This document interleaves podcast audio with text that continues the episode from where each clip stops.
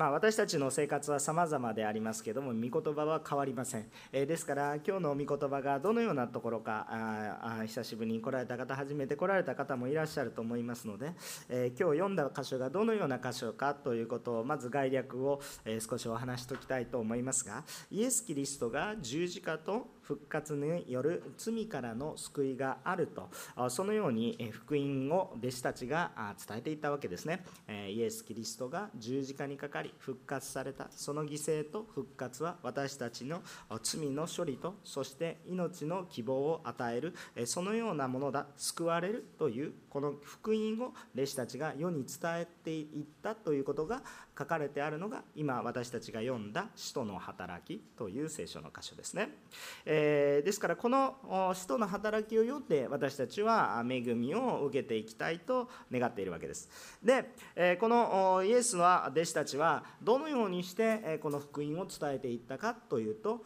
精霊つまり神の霊に触れられ満たされそして多くの奇跡とそして自分たちが体験した証言奇跡と証言を用いてイエス・キリストによる福音を述べ伝えていきますね。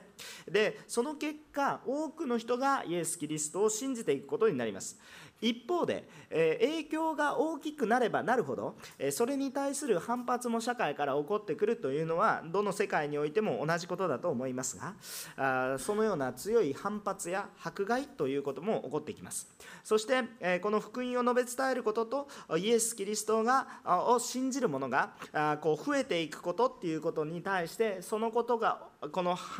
この反発が起こりますけれどもしかしそれは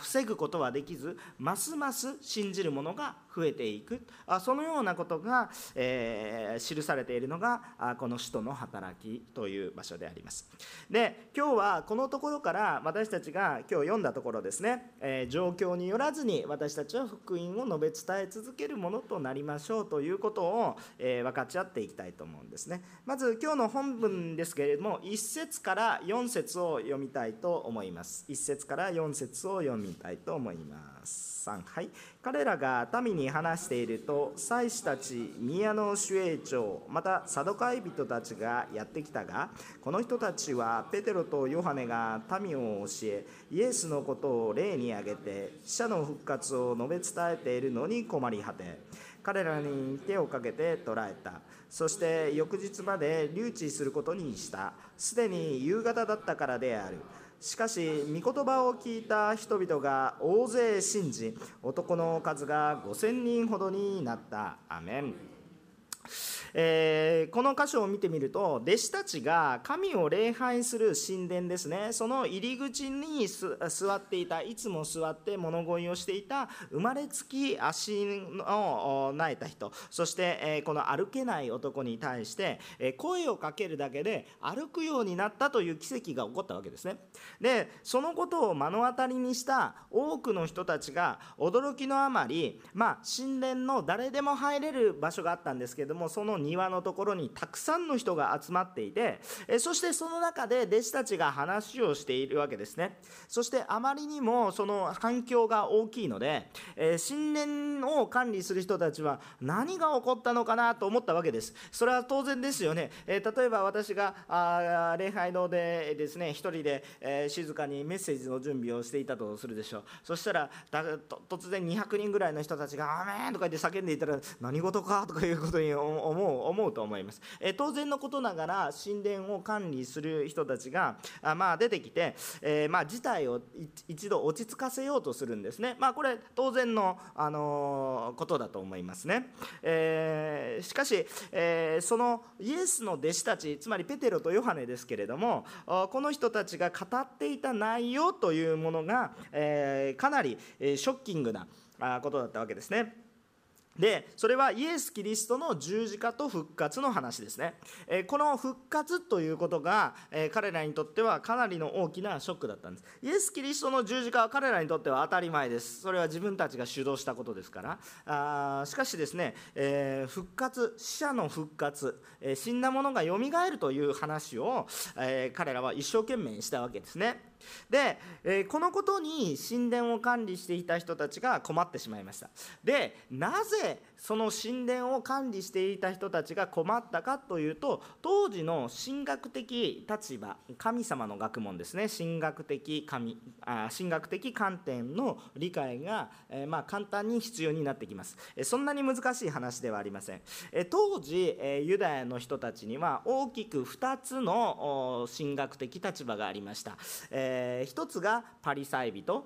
パリサイ派というもの。もう一つがサドカイ派というものです、えーもちろんその他第第3第4あったと思いますし、え第3があったことはよく知られていることなんですけれども最も大きかったのがパリサイ派とサドカイ派なので、えその他は諸派ということで、え少し省かせていただいて、えでここで、えこのパリサイ派の人々っていうのは一体どういう人なのかまあ、あパリサイ派とサドカイ派ですね。パリサイ派の人たちっていうのは、えー、一見私たちが聞くとあ今教会で言ってるようなことをやってる人じゃないかなというふうに思います。それはどんな人かって言ったら旧約聖書に書かれてある言葉を忠実に守りましょうという人なんですね。聖書に忠実に守りましょう。あれあれどっかで聞いた話だなと、えー、教会で普段語ってることですね、えー、聖書の言葉に忠実でありましょうと言ってるわけです、えー、でそれはとっても良いことなわけですよね。えー、まあ、あの今金曜日の礼拝に出てこられている人たちはそのパリサイ派の初めであるエズラという人をですね、えー、学んでるわけです。とってもいいいいいいというか霊的にいい人ですね、えー、それが機能すると聖書に立ち返りましょう。御言葉に立ち返りましょう。何も悪いことは言ってないわけです。とても良いことです。霊的に神様の御言葉に立ち返りましょう。と言っていたんですがでこの人たちの大きな欠点はあ一体何かというと残念なところなんですね。皮肉にも、えー、この一生懸命聖書の書かれていることに、えー、書かれていることを守ろうとはしているんですけどその字面を守っているだけでその言っている内容を守っていないんですね、えー、つまり、えプレゼントをしなさいと言ったらプレゼントをするんですけどプレゼントは何でするかっていうとその内容までは分かってないんです。とにかくしましたからはい終わり。プレゼントをしたけどさようならみたいな。そんな感じなんですね。そうではないでしょ。プレゼントをする時には愛を持ってその愛が伝わってまた関係を持っていく。そのようなことが目的とされるわけですけれども彼らにとってはこの御言葉を単にその心その趣旨は守ることなくですね。その書かれてあるところにとにかく集中していくんだということですね。何か神あの要するに主人公の抜けた手紙みたいな感じですね。なんかこう本人の意思とは関係なく文字だけが先に踊っていってしまっているというようなそのような感覚に、えなってしまっているがゆえにですね、えー、本質的な神の御心が捉えられなくなっているんです。ですから聖書には忠実でよく分かっているにもかかわらずイエス様が来られたらイエス様を十字架にかけるんです。だからこれが本当に皮肉なことなんですね。人の一生懸命の理解には限界があるんだなということ。それだけ一生懸命勉強したって福音の本質は伝えることができないという皮肉な話ですね。えその心は伝えることができないんだっていうその皮肉なこの状況です、え笑い話のような話でありますけれども私たちここから学ぶことも多いんじゃないかなと思います。そしてこのパリサイ人たちが、え拠点にしていたあ主に活動していたところはむしろまあもちろん神殿にも当然いるわけなんですがむしろ町々村村村という村があったでしょうか。町々にあるですね、えこのシナゴーグと呼ばれるような街道聖書の中には街道と記されますけれども普段、え人々がいつもみんな神殿に集まることは不可能ですね。それぞれの町々にある、え街道に集まって、え安息日を守ったり祈ったり、え御言葉を聞いたり、えそのようにしていたんですけれどもそのような町々で活動していたパリサイ人たちという人たちがいます。そしてもう一つですけれどももう一つはサドカイ派とサドカイ人、えこういうふうに言われる人たちですね。サドカイ派の人たちは先ほど言ったようなあこうシナゴーグ。あ要するに、えー、こう街道と呼ばれるところで一生懸命伝えていたというよりは、えー、むしろ神殿を中心に神殿こそが礼拝するところだから神殿を中心に、えー、活動をされていたんですね。で彼らの強調点は何か。まあ聖書に忠実に歩もうとした部分においてはまあまあ、あのやっぱり神に立ち返ろうとしている部分では同じなわけですけれども、え彼らはもう少しですね、えまあ、現実主義的な人たちなんですね、まあ、目に見えるものを中心としたようなところがあります、え、良いように思えば現実主義的で、まあ、常識的であるというふうに言えるかもしれませんね、え、非常に現実主義的な側面を持ってるんですね。でえつまり何を言いたいかというと死者の復活などということは非日常的であり、えー、非現実的であり非常識なことであるのでそういう事柄について霊的な奇跡とか一切まあ認めないわけなんですね。えー、まあ、でもこういう人たちっていうのはあかなり、あのすごくね、えー、こう世の中のことをよく見てるなってそうなんです。世の中のことはよく見てるんです。これは間違いない。世の中のことはよく見ているんですが問題は何ですか？霊的な事柄はわからない。というところで問題なんですね。で問題はで多くの世の中の問題は見えるところに問題があるんじゃなくて見えないところに問題があるわけですね。あのまああの例えば家族のねいろいろな喧嘩があったりしますけどあまあ、大したことのないことで、えー、喧嘩をしますね、えー、この靴を履くとかこの靴を履かないとか、まあ、周りから見ればどうでもよい話なんですけど家族の中では大問題で。じゃあ靴その靴を履いたことが問題なんですかって言ったら問題じゃなくてその目に見えない関係性に問題があるわけであって、えー、往々にして全ての問題は目に見えないところ目に見えているところはその結果であって原因は目に見えていないところにあるんですけれども現実主義の悪いところは目に見えているものにすごく集中してしまう。しまうというところですね。ですから非常に的確に賢いです。賢い方です。的確に物事を考える人です。だから一大勢力を誇るわけですけれども彼らが読んでいる御言葉が皮肉なことにですね、まあ恵みと誠不思議と奇跡に満ち溢れてるんですね、えー、これを全部現実主義では理解することができません、えー、聖書の御言葉を現実主義だけで理解しようとすると限界を迎えます、えー、無理なわけです、え神様を認め目に見えない私たちの主権者を認めると全てが理解合理的に理解できるんですけれどもしかし、えー、その霊的な現実を見ないで私たちの目に見える現実それから私たちの当たり前の罪ある社会の当たり前の常識だけを見てみると、えー、旧約聖書すら理解できないですね。だからあ問題がそこにあるんです。でだからパリサイあこのサドカイ派の人たちというのはそういう霊的な不思議なこと奇跡だとか特に死者の復活なんていうことに対しては霊的なことに対しては否定的というか認めないので一方でパリサイ派の人たちはどうでしょうか？それを書いてあるんだから認めますという世界ですね。認めるんですよ。今見ていなくても書いてあることが嘘じゃない聖書に書いてあることは嘘じゃない。だから受け入れないといけないんだという立場ですね。だから死者の復活をどうですか？受け入れないんですか受け入れるんですか？受け入れるんです。旧約聖書に死者の復活が記されているから。だから根本的に対立するんですよね。根本的に対立する構造的に対立することになっています。で、えー、まあそれでもまあ対立はするんだけどやっぱり礼拝は礼拝だって仲良くやってた方が 仲良くはなかったかもしれないですけどなんとかやってたわけですけれども、えー、この神殿にはまどちらの人もいたわけですね。でその神殿を管理する中心的な人たちっていうのはさっき言ったサドカイ派の人たちつまり復活を認めない人たちですね。で、えこの人たちが神殿を中心に活動していているので神殿のことをいろいろ中で起こることを処理するのもサドカイ派の人たちが多かったっていうのは自然の流れなんですけれども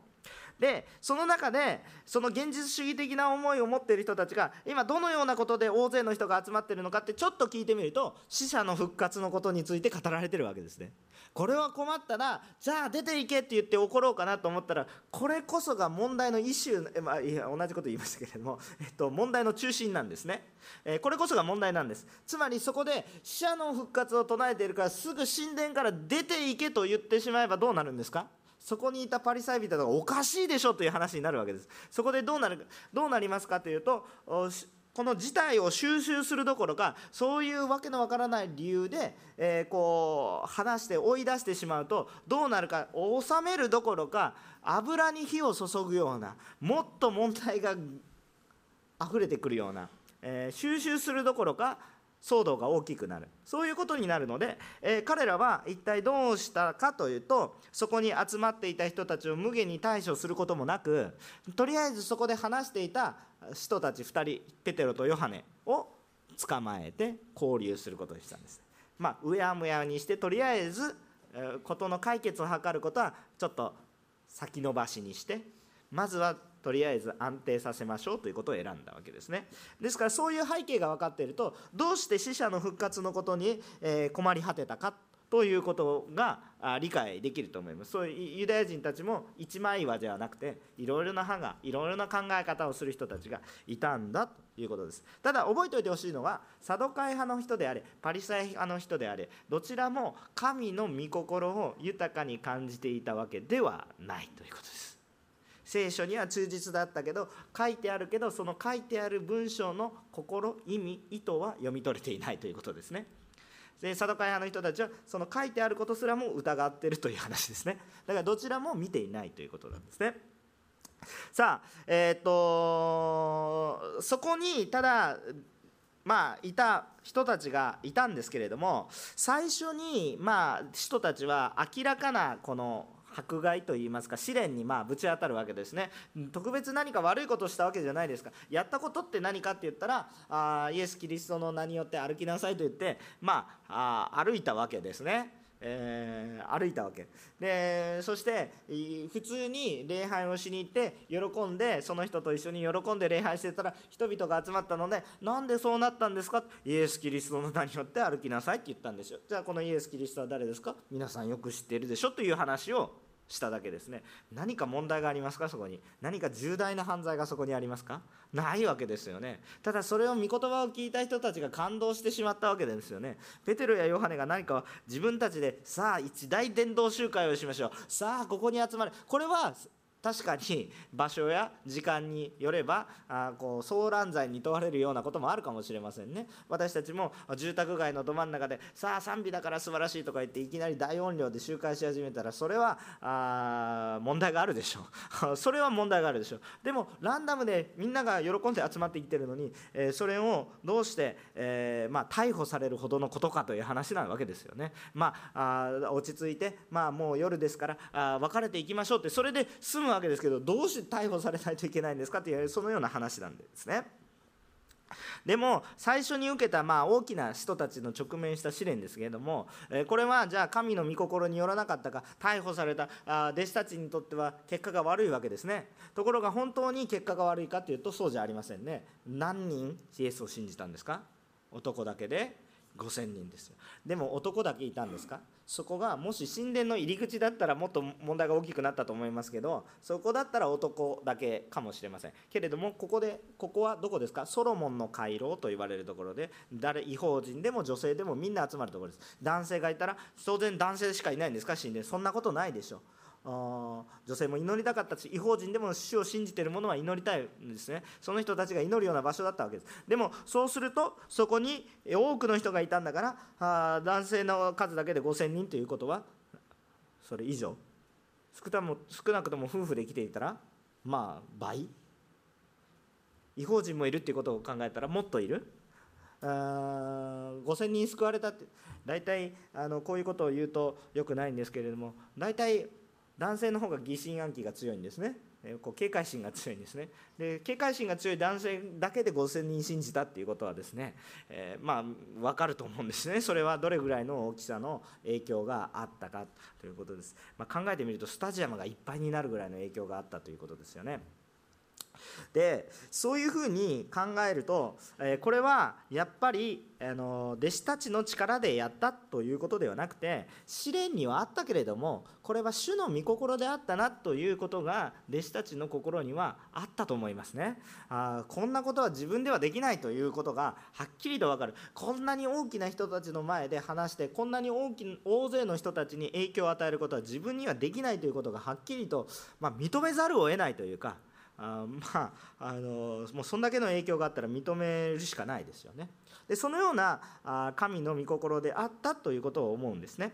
で、えー、ここで私たちがただ注目したいことは一体何かというと、えー、この何か歩けない人が歩けるようになった奇跡があったからイエス様を信じたわけではないということなんです。奇跡があった時には驚いていて右往左往してるだけなんですイエス・キリストを信じるようになったのはそれがペテロとヨハネ特にペテロの唇を通して福音をつまり福音とは何ですかっていうとイエス・キリストの十字架と復活によって、えー、私たちの罪は全て許される。私の罪は私の罪がイエス・キリストを十字架にかけたんだというこのことをはっきりと告白したがゆえにああこのイエス様の力が強いということが分かってそれで信じることになった。つまり奇跡自体は単なる入り口に過ぎなくて本質はその言葉神様からの約束を語っ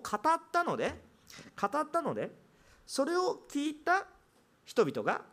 それを御言葉を聞いた人々が最終的には信じる。んです奇跡を目の当たりにしても御言葉を受け入れなかった人は結局イエスを信じることはできません。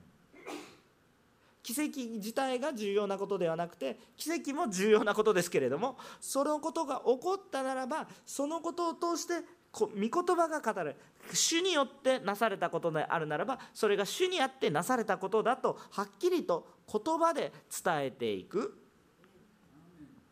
そのことが神様のご計画だったんだということです。そうでなければ奇跡が行われた時にイエス・キリストの間によってアーメンって言ったらそれだけのことで奇跡で奇跡の起こっただけで多くの人たちが変わらないといけないんですけどそうではなくて変わったのは随分後。何時の祈りなんですか？午後の祈りだから3時頃に行ったわけです。今解散させられて信じた人が多くなったのは夕方だと言ってるわけです、えー、最低でも3時間のタイムラグがあるわけです。分かりますよね。祈りに行ったのは3時の祈りですから。3時前に行ったでしょうね。3時の祈りなんだから。でこの癒された人と一緒に祈りに神殿に入っているので3時には祈っていた。出てきて解散させたのは夕方だったから日が暮れるからもう帰らないといけないでしょ。今みたいに電気があって高校としてるわけじゃなくて真っ暗になるわけです。真っ暗な中に5000人も1万人もいたらどうなりますか？事故が起こってたくさんの人死んでしまいますね。ですから日があるうちに帰りなさいということです。現実的な話ですよ。でそれはいいことなんです。サドカイ人たち現実的な人たちですから頭がだんだんだんと動きます。もう早く帰らないとダメだからとにかく帰らせるんです。頭のいい人たちです。うまいことさばいたんでしょういさばくっていうのはうまいことをねあの導いたんですよね。ですからそのように、えー、そのようなことが起こったでしょう。それはそれで良、えー、かったんですけれども問題は何かというとちゃんと御言葉で語ったからこそ信じたんだということなんですね。私たちも御言葉をはっきり伝えるものとなりましょう。イエス・キリストを救い主だと。なんとなくあの素晴らしい、えー、生活をしていればそれだけで証し確かにそれもそうです、えー、けれども、えー、告白できる、えその時は、えその告白すべきであります。あのはっきりと告白するっていうことは非常に大切なことであります、え私はクリスチャンです。私はイエス・キリストを信じています。私はイエス・キリストによって救われました。あなたも救われます、えー、言わなくていいんじゃなくてそれは伝えるべき言葉です。ですから私たちのうちにまあ先生いろいろあるんですよというような意見もあるでしょう。それは当然私も人間ですから分かります。ドキドキします。迫害がありそうだなと思うわけです、え、当然そういうことがあったから弟子たちもそれを伝えることが難しかったわけですけど今は違うわけです。この場面は全然違うわけですね。なぜそうだったか。それを私たちがはっきりと覚えたいんです。でもここではっきりと私たちが一つ覚えたいことは何か。っていうと自分の力ではできないので精霊に頼る主の道からに頼っていく。どのように話してくださったかっていうのはこれからまたちょっと読んでいくんですけれどもその中で見えてきます。一つの真理を覚えましょう。御言葉をそのまま語るならば救われるものは起こります。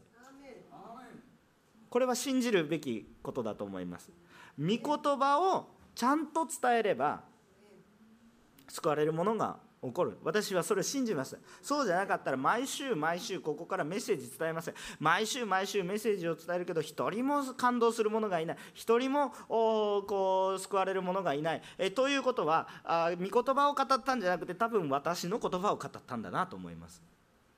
御言葉を見聞き御言葉が語られたと感じたら人が変わり救いが起こる。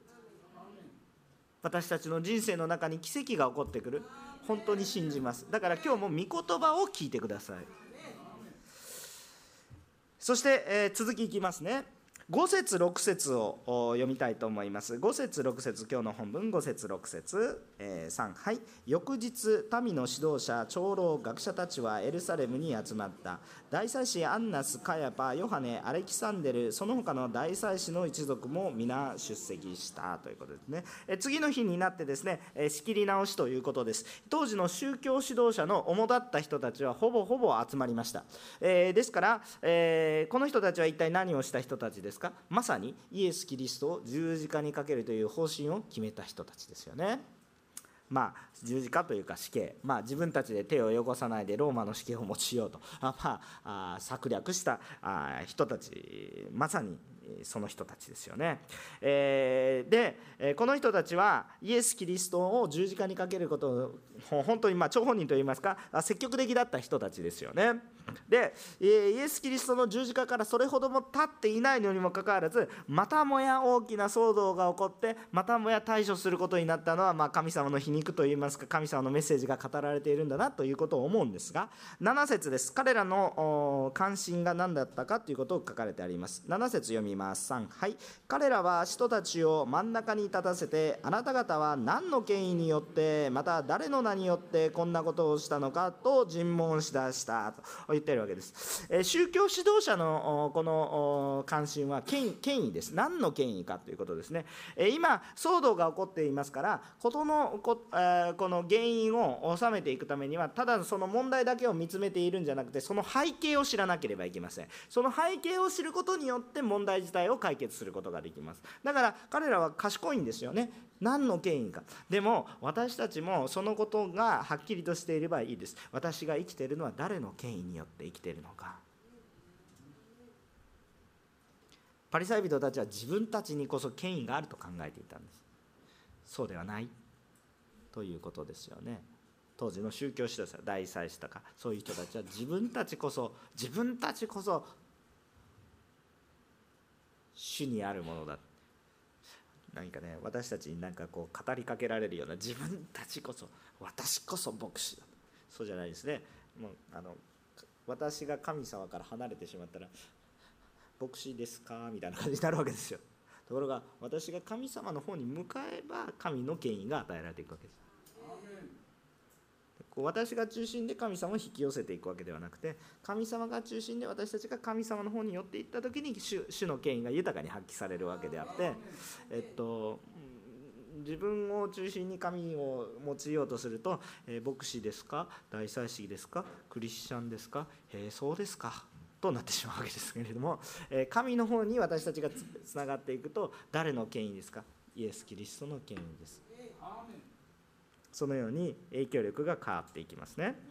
で8節から12節を見てください、えー、少し長いんですけれどもちょっと読みます。3はい。その時ペテロは精霊に満たされて彼らに言った。民の指導者たち並びに長老の方々私たちが今日取り縛られているのが病人に行った良い技についてでありその人が何によって癒されたかということのためであるなら皆さんもまたイスラエルのすべての人々もよく知ってください。この人が治ってあなた方の前に立っているのはあなた方が十字架につけ神が死者の中からよみがえらせたナザレ人イエス・キリストの皆によるのです。あなた方の家を建てる者たちに捨てられた石が礎の石となったというのはこの方のことです。この方以外には誰によっても救いはありません。世界でこの皆の他に私たちが救われるべき名は人に与えられていないからです。アーメン。ペテロたちは、えー、はっきりと福音を語ってますね。しかもペテロたちは今自分を尋問している人たちがイエス・キリストを十字架にかけた、まあ、張本人たちであるということもよく理解しているわけです。かつてペテロはそのことがよく分かっていたからお前イエスと一緒にいただろうってね。別に何の権威もない、えー、そこのあの女性のしもべにねポンって言われただけで私は知らないよって言って逃げたような人ですよね。イエス・キリストの尋問されてるところにそれでも言っただけでも根性あるなと思いますけど人間の根性ってそれぐらいまでで限界があってですねどんなに根性あってもですねそれぐらいでちょっとこうギリギリのところでギリギリのところで踏ん張ってるんだけどちょっとされたらもうダメって言って逃げちゃったわけですよ。頑張ったんだけどね人間的にペテロ本当に頑張った人だと思いますね、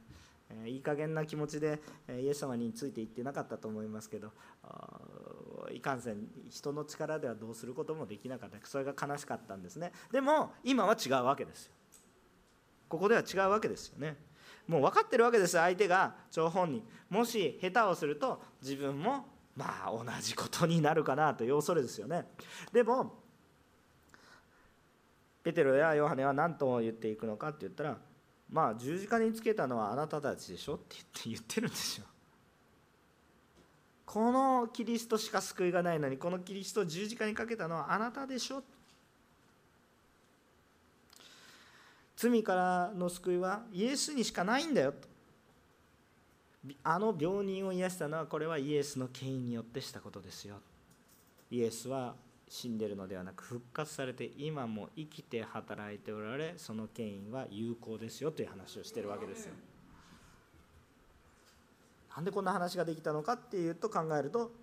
8節にしか理由が見つかりません。その時ペテロは精霊に満たされて主の助けを受けて精霊の助けを受けて私たち伝道する時に人間の力で伝道できる人もいるかもしれませんけれどもまあ結果はあんまり良くなかったりするんですよね。でもあのまあ結果は結果だけで考えないでいいと思います。まあ結果はいろいろです。でも精霊様に触れられた時に語ったら神様がしてくださったんだなという謙遜が私たちには与えられます。それはもう確実に与えられます。もし自分の力で「オラ!」と言ってですね伝道してやったんだ俺に従いとか言ってなんかだんだんカルトみたいになってきますしね。なんかねおかしくなってくるわけですけれども精霊に触れられて、えー、御言葉を語っているとその結果がどんなに良くてもああ神様は私ではなく主が働いてくださってありがとうございますってなりますよ。ちゃんと自分の力じゃなくて精霊に満たされてやりましょう。精霊に満たされてないからあ語らなくていいんだじゃなくて語ろうとする時に精霊様が働かれるということもありますからね。よくよく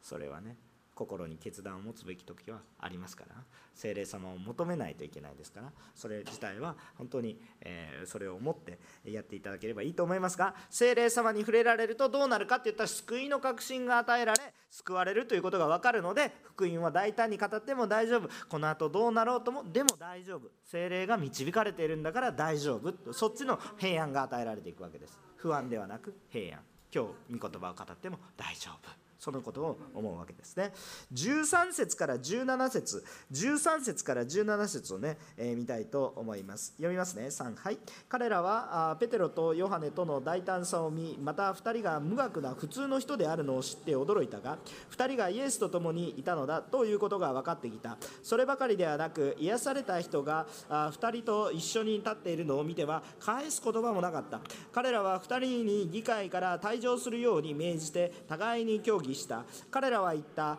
あの人たちをどうしよう。あの人たちによって著しい印が行われたことはエルサレムの住民全部に知れ渡っているから我々はそれを否定できない。しかしこれ以上民の問題間に広がらないために今後誰にもこの名によって語ってはならないと彼らを厳しく戒めようと。このようにしたわけですね。当時のユダヤ人指導者たちはあのペテルとヨハネたちがあこうイエスに関係するものだということが分かったので何なんでしょうか？厄介な人々です。えー、つまり自分が自分たちが十字架にかけた自分たちが主導して十字架にかけた人たちの弟子であってその人たちが今もイエス・キリストのことを述べ伝えているから、えー、排除したい人ですよね、えー、厄介払いしたい人ですよね、えところがやったことは素晴らしいことをして喜びが街中にあふれていて良いことをしたのに罰を与えたらおかしな話になってしまって別に神を冒涜したわけでもなくてじゃあどうどうどうしたらいいのかっていう話になってしまうわけなんですけれどもだからただイエスの名が広まることはまずいということで、えー、まあ、今回の問題は不問だけどイエス様の名は喋っちゃいけないよと厳しく注意厳しく、まあ、脅しのように注意しましょうという話ですよね。ですからそのようなことが起こったわけです。ところが何度も出てくるわけですけれども 彼らにできることは何もないということの方が強調されてるわけです。全ての人が知っているから手を出すことができないというふうなことなんですね。えっとマルコの福音書にこのようなことが書かれてマルコの福音書の一番最後のところですね。まあ、あの有名な箇所でこれを本当に励ましとしてる人もたくさんいらっしゃると思いますがマルコの福音書の16章19節と20節ですね、えー、マルコの福音書の一番最後のところですね。えー、マルコの福音書16章の19節と20節ね。追加文の前までちょっと読みたいと思いますけれども、えー聖書をお持ちの方はそれぞれ、ね、見てください。ゆっくりお読みします。こう書いてあります。主イエスは、え彼らにこう言われて後天に上げられ神の右の座に就かれた。そこで彼らは出て行って至る所で福音を述べ伝えた。主は彼らと共に働き御言葉をとも御言葉に伴う印を持って御言葉を確かなものとされた。アーメン。マルコの福音書ではね、これからもこの使徒の働きでずっと続いていく話を、まあ一言でまとめているわけです。今も起こっていることを一言でまとめていくわけです。え彼らはあイエス様に言われたように福音を述べ伝えたんです。述べ伝えているその時にどうしたかっていうと何が起こったかっていうと主は誰ですか？神様が働かれて神様が働かれて誰と一緒にその御言葉福音を語る者と神様が共に働かれてでそこで御言葉に伴う印。いいですか？奇跡は何でも奇跡なんじゃなくて御言葉に伴う印が起こってきてで御言葉を確かなものにしたんです。つまり福音は本当ですよということを人々が信じられるようにしたんですね。で主が働かれたっていうことです。どういう人に？福音を述べ伝える者に。ちょっとカウンタークエスチョンです。皆さん福音を述べ伝えていますか？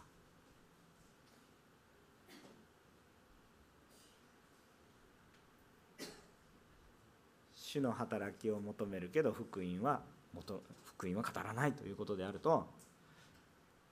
それはおかしいでしょそれは。今この御言葉に書いてある通りではないでしょそれは。神様は御言葉を確かなものにされます。今日私が弱いから何もできないから私は社会的に立派ではないから語りません。いやさっき見てくださいよ。この人たちは無学で何も分かってないのにこの人たちが大胆にしかも真理を語るからびっくりしたって書いてあったじゃないですか。福音を語る。その時に主は豊かに働いてくださる。これは祝福の秘訣ですね。まあ、結局当時の指導者たちは神様が働いているのでもう何も言えなくなってですね。あのまあとりあえず厳しくはやるけれどももう何にもできないとそういうふうな決断を下すしかできなかったわけですね。主の働きの偉大さがこの時は彼らは動けないほどにしたんだ。この時はそうなったんだということを覚えておきたいと思います。でもまあ捕まったりもするのでね。あのいいことばっかりではありませんよ。無敵です。私が望むような、えー、苦難は困難も何もありませんということじゃなくて思いっきり困難や苦難の中に入るかもしれませんが主の働きは御言葉を確かにするということだけは確実だということですね。その御言葉が確実になるということで私も救われているということも確実になるということです。ただ苦労するかもしれませんけれどもでも救いは確実ということになることに確信を持っていくことができるわけですね。えー、ですから3番目のことはあ、えー、何かと言いますと、まあ、1番目は何か福音を語ればそこに救われるものは起こります。御言葉を語ればそこに救われるものが起こります2番目は状況が悪くても福音は語りましょうという話なんですよねで3番目皆さんにわかあまあ、えー、まあ分かち合っていくことですけれどもその状況が悪い中でも御霊に応じて神の福音は述べ伝えられていくということなんですけれども18節読みましょう。18節、え、何が起こったか、え、そこで彼らを呼んで一切イエスの名によって語ったり教えてはならないと命じたと。そういうことが書かれてあるわけですね、え、まあかなりですね厳しく言われたんでしょう。ところがじゃあペテロとヨハネはどういうふうに、えー、まああのなったかというと19節20節あ読みあ21節まで読みましょうか。3はい、えペテロとヨハネは彼らに答えていった。神に聞き従うよりあなた方に聞き従う方が神の前に正しいかどうか判断してください。私たちは自分で見たことまた聞いたことを話さないわけにはいきません。そこで彼らは2人をさらに脅した上で釈放した。それは皆の者がこの出来事のゆえに神を崇めていたので人々人の手前2人を罰するべきでなかったからである。アメン。でこのように書かれてあるわけですけれども結局誰に従うのかっていうと神に従う。人に従うべきですか？神に従うべきですか？ってはっきりと脅されたわけですけどかつてのペテロだったらもうダメってなったかもしれませんけれども今のペテロは言われても確信がある。大丈夫。神に従うべきですか？人に従うべきですか？神に従うべきでしょ？分かるでしょ？っていう話をするわけです。私が経験したことは嘘ですか？本当ですか？あなたも見たでしょ？嘘ですか？本当ですか？いや本当ですよねっていう話。だからこれをなかったものにはできません。私は経験したこと見たことを語らずにはいけい。られません。どうですか？皆さんあの伝道する時に大切なことは何ですかって言ったらまず私が福音に触れてるということです。皆さん嘘つきになってはいけないんです。嘘つきになったらビクビクしますけれども本当のことは真実は強いです。真実は強いんですね、えー、私もかつて、えー、いろんな体験をしましたけれどもあのいろんなアウトリーチをしてきた後に、えー、帰ってきた時に当時その新聞記者のこの信徒さんがいらっしゃっていややっぱり証はいいですね。私は見た聞いた。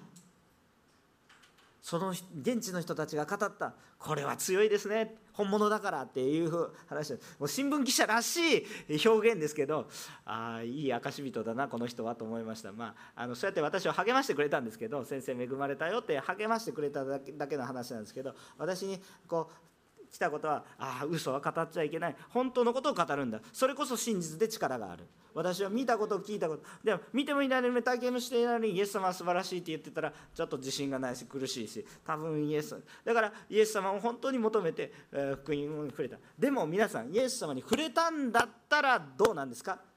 触れてない方はもう熱心に求めてください。必ず与えられます。でも触れてしまったのしまったといった表現悪いんですけど触れてしまったのにもかかわらずですねしまった触れてしまったみたいなみたいな考えていちゃダメなんです。しまったじゃないんです。よ喜びを持って私は信じてるんだ。証拠は何ですか？私ですみたいな話ですよ。それ私が変わったでしょう。ある私の尊敬する牧師があのいつもそのその尊敬する牧師が救われる時に、えー、こうある、まあ、救われる以前ですね、えー、大学の時代の話だそうです。大学の親友が自分に伝道をしてくれたそうなんででもその時ものすごい自分は商売人の息子で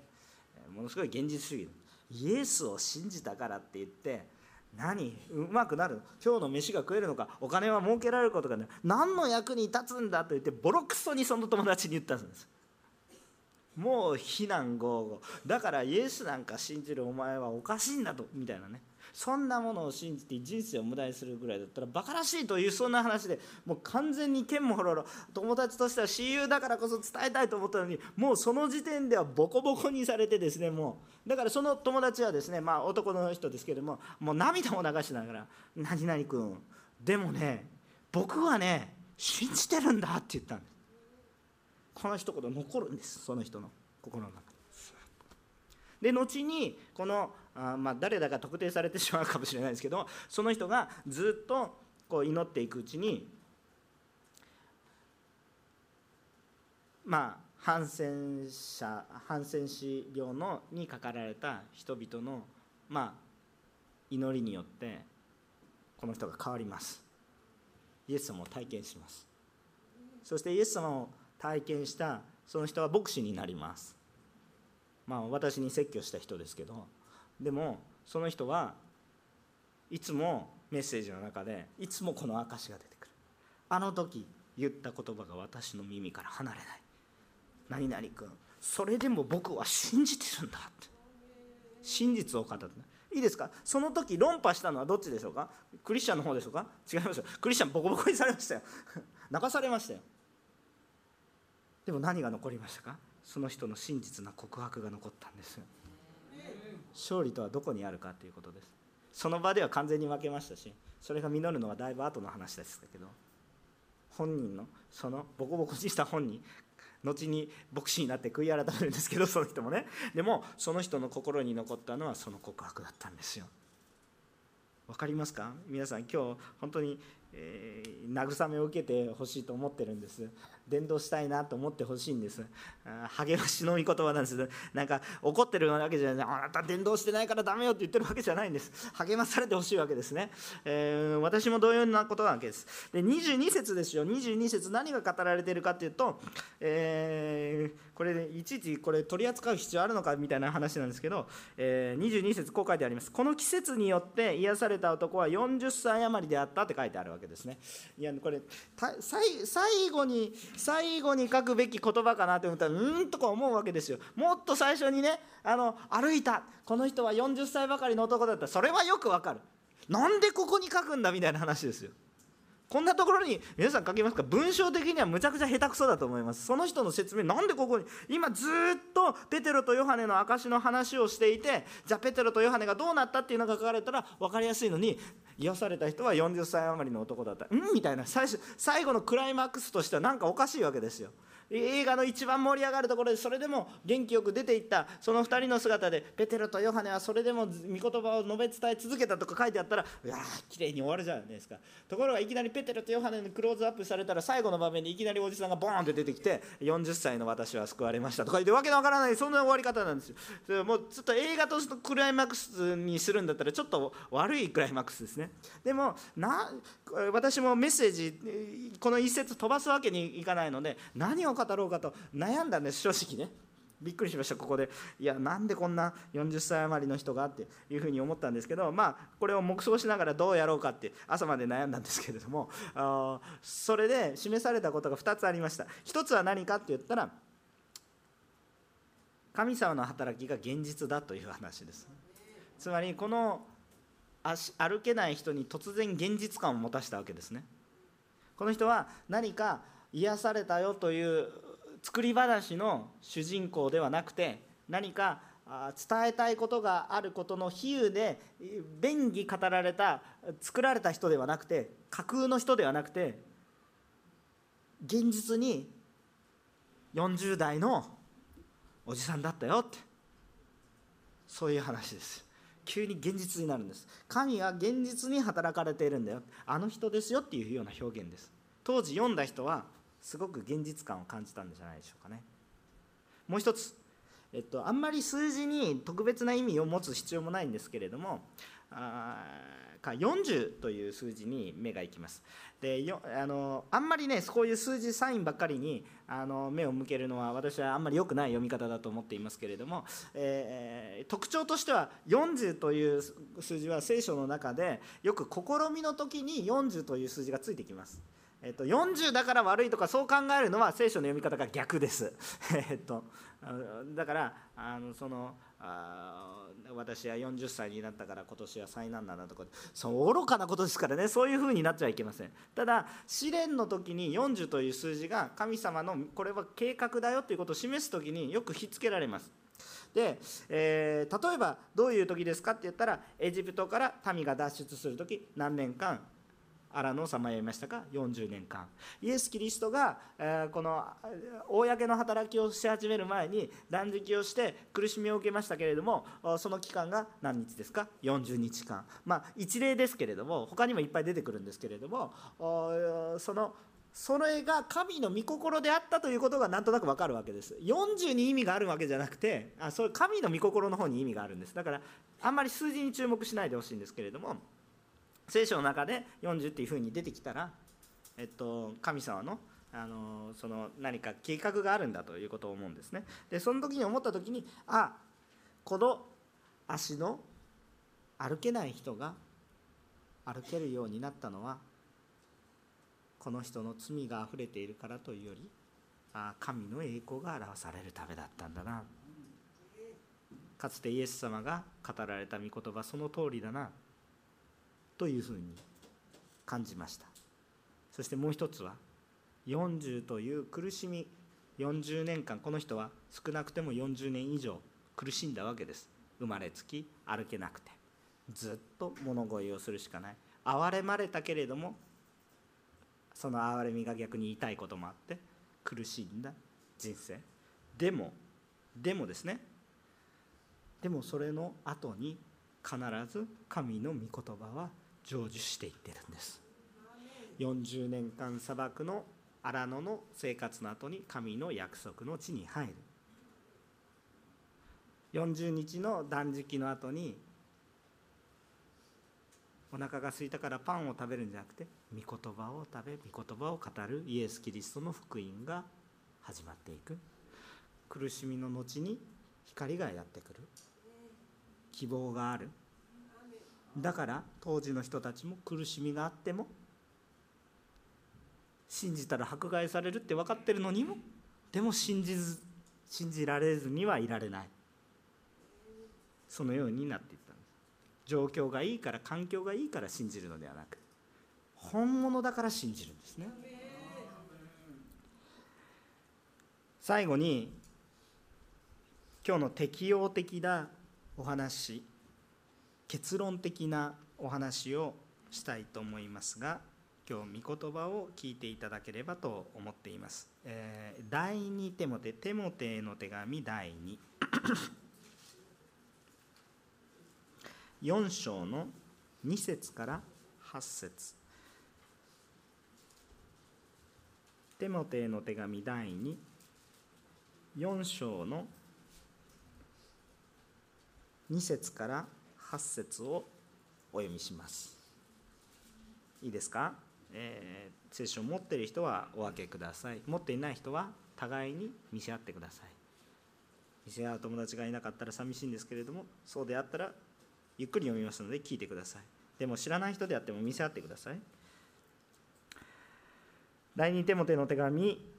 4章の2節から8節をゆっくりお読みします。御言葉を述べ伝えなさい。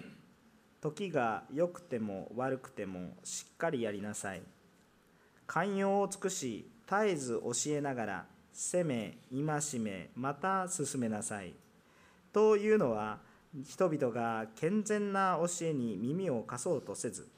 自分に都合のよいことを言ってもらうために気ままな願いを持って次々に教師たちを自分たちのために寄せ集め真理から耳を背け空想話にそれていくような時代になるからです。しかしあなたはどのような場合にも慎み困難に耐え伝道者として働き自分の務めを十分に果たしなさい。私は今や注ぎの供え物となります。私が世を去る時にはすでに来ました。私は勇敢に戦い走るべき道のりを走り終え信仰を守り通しました。今からは義の栄冠が私のために用意されているだけです。かの日には正しい審判者である主がそれを私に授けてくださるのです。私でだけではなく、主の憐れみを慕っている者には誰にでも授けてくださるのです。アーメンかこの後、パウロが、この後の時代ですね、後の時代になって、パウロがテモテという次世代の働き人に送った励ましの御言葉です。今日使徒の働きの今日のこの箇所の適用をこの聖書の箇所として恵みを受けたいと思います。主の救いを伝えるものとなりましょう。お祈りをします。